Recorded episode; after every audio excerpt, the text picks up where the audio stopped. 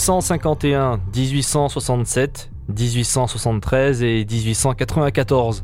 Au cours de ces quatre années, une Tarnaise, Rose Justine Cuc, s'est mariée. Quatre mariages pour une seule et même personne au 19e siècle, c'est assez exceptionnel, d'autant plus à une époque où les droits des femmes étaient loin d'être équivalents à ceux des hommes. Quatre mariages en un peu plus de 40 ans, même de nos jours c'est rare, alors imaginez à une époque où le divorce était tout bonnement interdit. Ivrogne, agressive, aux mœurs très légères, la personnalité de Rose dérangée, pourtant elle aura séduit de nombreux hommes. Mais un après-midi de décembre 1876, l'un d'eux, son troisième mari, va perdre la vie dans des circonstances pour le moins violentes.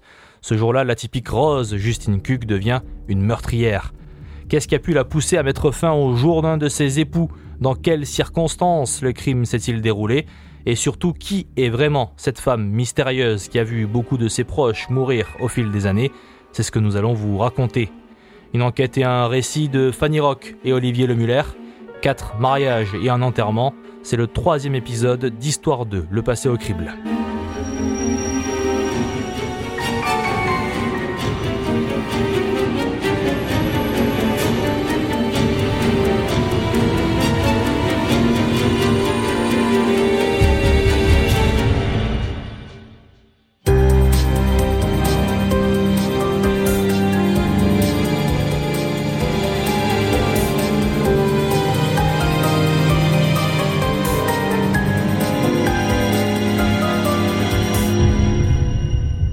7 décembre 1876. Ce jour-là, Philippe Fournier, un ouvrier de l'usine métallurgique des Avalas de Saint-Juéry, est retrouvé mort à Cunac, dans la cour d'une propriété à quelques centaines de mètres de chez lui. Le jeune homme de 27 ans gît dans son sang, face contre terre, à quelques pas d'une porte cochère. Il a l'arrière et le dessus du crâne défoncé. Beaucoup de sang a coulé le long de son oreille gauche signe que la mort a été brutale. Il tient sa casquette serrée très fort dans sa main. Il est vêtu tout de noir, comme un signe de son destin funeste. Sur place, les enquêteurs vont relever environ 80 taches de sang tout autour de la dépouille de Philippe Fournier. Ils trouvent aussi un timon de charrue long d'un mètre cinquante-cinq et surmonté d'une partie en fer. Il est maculé de sang. L'arme du crime ne fait aucun doute, tout comme l'identité de l'auteur. Les gendarmes ont de la chance, un témoin a tout vu. L'assassin n'est autre que la femme de la victime. Elle l'a frappé à la tête avant de prendre la fuite et de se réfugier chez elle.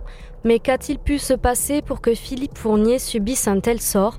Vous allez voir que tout a démarré par une dispute conjugale sur fond d'alcool. Une de plus, parce que oui, l'homme et son épouse étaient connus pour se quereller régulièrement. Leur penchant pour l'alcool n'était un secret pour personne. Ce soir-là, ce sera la dispute de trop.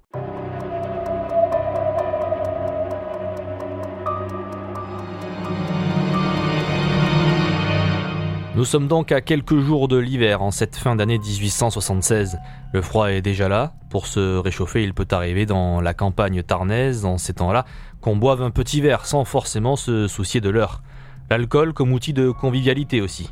Et puis ce jour-là, c'est dimanche, alors on se lâche certainement un peu plus. Vers 16h, alors qu'il s'était rendu chez les Morel à la ferme des Blanchis à Cunac pour acheter de la graisse et du lard, Philippe Fournier et Rose Cuc, qu'on surnomme Larite, sont invités à rester manger un morceau et boire un verre. D'autres voisins festoient avec eux. Philippe s'enivre, mais sa femme reste assez raisonnable, ce qui n'est pas dans ses habitudes. C'est alors que Fournier quitte la table avec deux autres hommes et reprend le chemin de sa propriété, la Palatier, à Saint-Juéry. Mais il est tellement sous qu'il ne fait que tomber, Lassé, ses compagnons de marche le laissent sur le bord de la route, une trentaine de mètres seulement après la maison des Morel. À ce moment-là, précisons que Philippe Fournier n'a eu aucun mot dur en public pour sa femme. Pourtant, quelques minutes plus tard, il refait éruption chez les Morel et déverse un torrent de colère sur la Rite. Philippe est à bout de nerfs, il est enragé, il l'insulte, lui crie dessus, la frappe, mais sans trop d'habileté à cause de son état d'ivresse. L'alcool aidant, il confronte sa femme au sujet de ses nombreuses infidélités. De son côté, Larite cherche à éviter les coups. Elle se réfugie même un instant dans la cave des Morel avant de ressortir et de partir à la hâte, à pied, en direction de son domicile. Mais son mari n'a pas dit son dernier mot, il la suit, tant bien que mal. Sur la route, il y a le hameau des Fargues. Larite profite de ces dizaines de mètres d'avance pour s'y arrêter Elle y trouve dans la basse-cour le propriétaire des lieux, Jacques Bory. Elle lui demande de l'aide, mais connaissant sa mauvaise réputation, il refuse et lui intime de partir. Toutefois, quand Fournier se présente à son tour et continue d'hurler sur sa femme, il le retient un peu pour laisser le temps à la rite de prendre le large. Mais tout va basculer quelques instants plus tard, au moment où Philippe Fournier passe la porte cochère de la basse-cour pour repartir vers chez lui. Il reçoit un violent coup sur la tête. La scène est entendue par Madame Bory qui se trouve sur le perron, non loin de là. Elle s'approche et voit la rite frapper son mari au sol avec un morceau de bois cerclé de fer. Elle lâche avec exclamation Au secours, la rite tue son homme La criminelle disparaît alors. Voilà donc comment Philippe Fournier trouve la mort ce 17 décembre 1876. L'affaire ne semble laisser aucune place au mystère. Et pourtant, l'enquête et la procédure judiciaire vont se révéler riches en informations, notamment au sujet de la personnalité troublante de Rose Justine Cuc. Le témoignage du maire de Saint-Jury à cette époque, Maurice Gisclard, permet d'en apprendre un peu plus sur la meurtrière. Larite a 44 ans au moment des faits, soit 17 ans de plus que son mari assassiné. Une différence d'âge qui n'a pas dérangé Philippe Fournier, et ce, malgré les avertissements de ses proches. Il a fait fi du passé de l'élu de son cœur et a pensé être celui qui la changerait. Il s'est trompé et cela lui a certainement coûté la vie. Mais qu'y a-t-il de si particulier dans le passé de la Rite? Eh bien, il faut dire déjà qu'elle avait très mauvaise réputation et qu'elle n'en avait que faire. La Tarnaise a brisé de nombreux cœurs sur son passage. La Rite est une femme à la forte corpulence, elle a les yeux gris, les traits grossiers et le teint coloré. Très jeune, on lui connaît de nombreux flirts avec des garçons. Son mariage avec euh, Philippe Fournier était son troisième. À ses 19 ans, elle se marie une première fois avec un homme de 32 ans, son aîné, Joseph Routoul. Durant cette union, Larit ne semble pas se conformer au devoir du mariage. D'ailleurs, pendant un temps, elle ne vit pas avec son mari, mais à Albi où elle travaille dans un café. Elle tombe même enceinte à ce moment-là, ce qui laisse planer de sérieux doutes sur la paternité de son tout premier enfant. Car oui, Larit est connue pour être volage. Elle s'adonne aussi régulièrement à la boisson et s'avère être violente. Si un homme trouvait à redire sur sa conduite, Larit s'en défendait par les coups. Au passage, alors qu'elle n'a que 24 ans, Larit a affaire une première fois à la justice. Elle est condamnée à 15 jours de prison pour avoir volé deux mouchoirs et une robe. Après la mort de son mari, le deuil n'a été qu'une simple formalité. Elle retrouve vite goût à la vie et deux ans après, elle se remarie avec Jean-Baptiste Soulet, lui aussi veuf. Petite anecdote, elle n'assiste pas à la cérémonie civile étant malade et alitée ce jour-là. Un deuxième mariage qui devient rapidement, là aussi, un échec. La rite retombe dans l'adultère et les violences conjugales. Soulet mourra trois ans seulement après qu'il se soit dit oui. Notez qu'elle n'a jamais été jugée responsable des décès de ses deux premiers maris. Pour autant, elle n'est pas indemne de tout soupçon. Le maire de Saint-Juéry de l'époque, également médecin, a déclaré qu'elle refusait des soins à Joseph Routoul, malade d'une bronchite chronique. Curieuse coïncidence, c'est justement d'une bronchite qu'il meurt en 1865.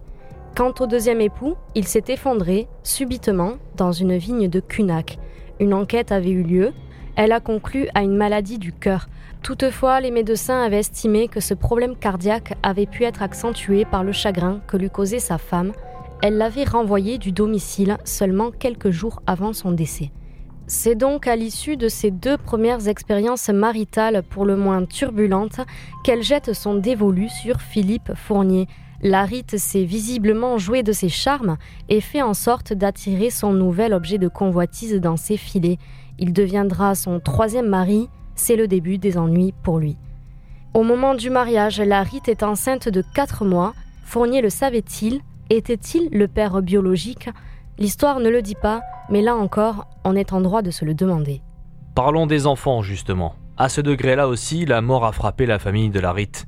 Sur ses cinq enfants, deux sont morts. Sa toute première fille, Louise Hermance, née en 1854, décède brutalement deux ans plus tard. Quant à son dernier fils, Léon, il meurt à seulement trois mois et demi. Là encore, le maire de Saint-Juéry de l'époque estime que ces deux bébés pourraient être morts à cause de l'incurie et des mauvais traitements de leur mère. A l'inverse, la deuxième fille de la rite, entendue lors de l'enquête pour le meurtre de Philippe Fournier, apporte son soutien à sa mère. Elle dit avoir reçu de bons soins de sa part. En revanche, elle avait des griefs contre Fournier. Celui-ci aurait eu de mauvais comportements vis-à-vis d'elle. Il a même fait l'objet de poursuites pour attentat aux mœurs, mais a bénéficié d'une ordonnance de non-lieu. Ce sont ces comportements immoraux qui auraient poussé Larit à envoyer sa fille au couvent de Saint-Joseph à Albi dès 1874. Enfin, ses deux autres enfants, en vie au moment du meurtre de Fournier, ont quant à eux fini leur enfance à l'hospice d'Albi.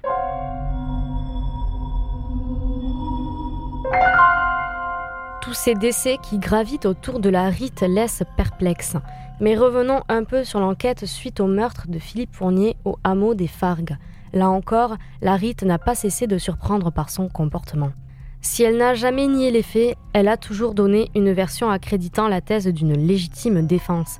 Lors de ses interrogatoires, elle déclare avoir été violentée, insultée et pourchassée par Philippe Fournier.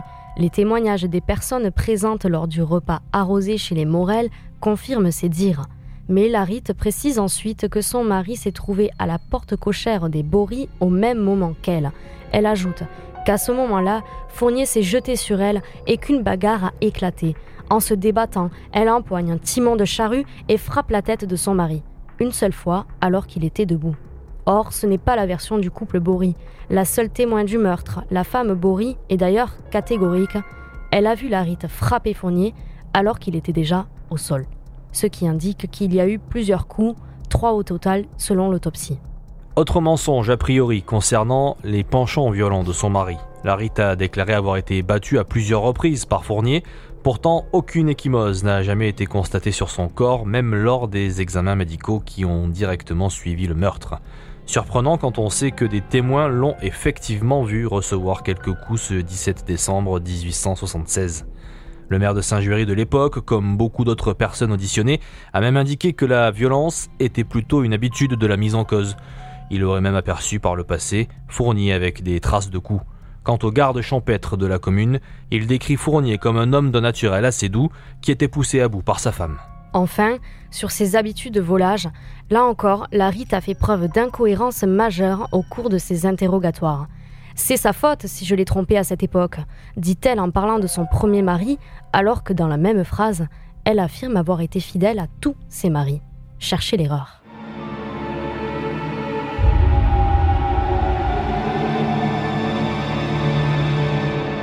Sur le plan de l'instruction, l'affaire a vite été bouclée. Larry est arrêtée chez elle le soir même du meurtre et écrouée dès le lendemain à la maison d'arrêt d'Albi.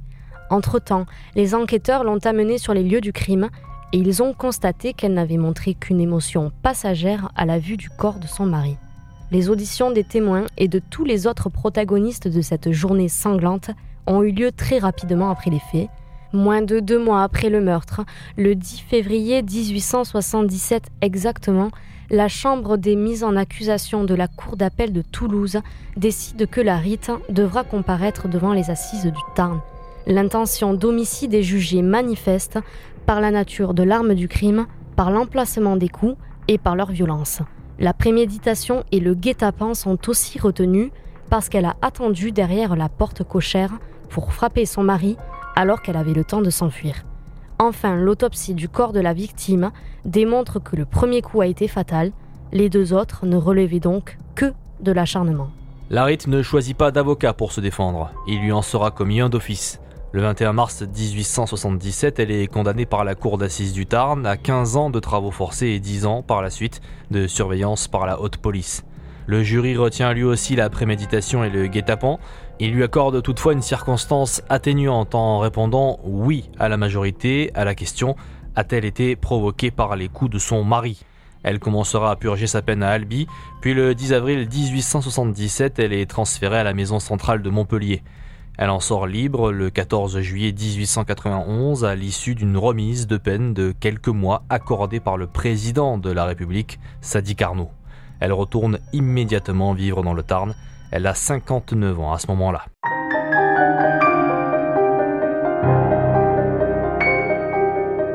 Ni son acte, ni son séjour en prison n'auront freiné la rite dans la recherche de conquête. Et elle n'est pas du genre à se remettre en question, ni à avoir de remords. Trois ans après sa sortie de prison, elle se remarie à Saint-Juéry avec un certain François Rigaud. L'homme a lui aussi eu des ennuis avec la justice. Il est notamment impliqué dans une affaire de faux témoignages et de subornation de témoins en 1892. La Rite rend son dernier souffle en 1908 à 76 ans. Visiblement, selon les archives municipales, elle ne vivait pas avec son quatrième et dernier époux au moment de sa mort. De tous les maris de la Rite, il sera le seul à lui avoir survécu.